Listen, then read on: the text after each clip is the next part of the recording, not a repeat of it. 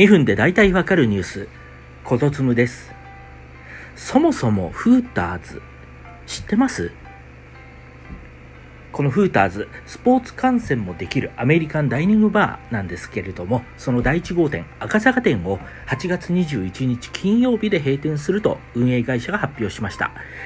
この赤坂店、オープンは2010年。閉店の理由としては、まあ、初版の事情により店舗の運営が厳しくと語っています。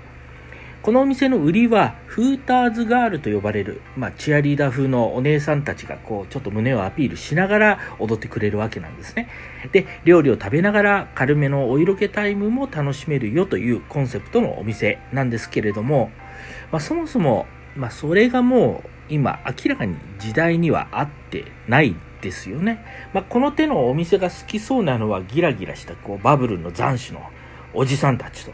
だけど、おじさんも遠ざかってしまうと、まあ、残るターゲット若い世代なんですけれども、若い世代って結構こういう風俗の匂いがちょっとでもこうつくと、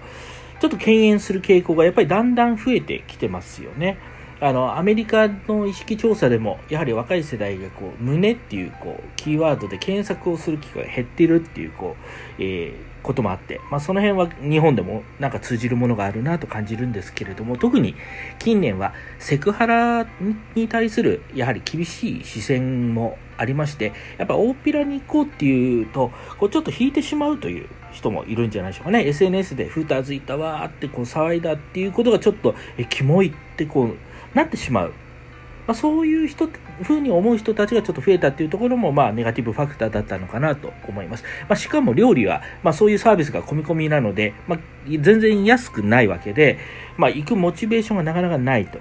で、逆に、まあ、セクハラ大好きおじさんにとっては、まあ、お触りもできないし、まあ、物足りないわけですね。どうせ金出すならもっと、あの、いやらしいことしたいというところで、まあ、彼ら中高年は、まあ、意外とやっぱ渋いというか、お金に対してシビアで、まあ、だんだん使える額も減ってきてるのかもしれないですけれども、まあ、中高年も支えてくれなくなったというところで、えー、去年の3月には民事再生法の適用を申請しているので、まあ、もともと下がり上司だったと。それで、まあ、このコロナがとどめとなって、この1年間でも渋谷店が閉店して5月には新宿店も閉店そして今回の第1号店の赤坂店を閉じるとまあ、なかなか一つの時代のこう終わりというところになってきたのかなと思います。なお、銀座店は続けるということだそうです。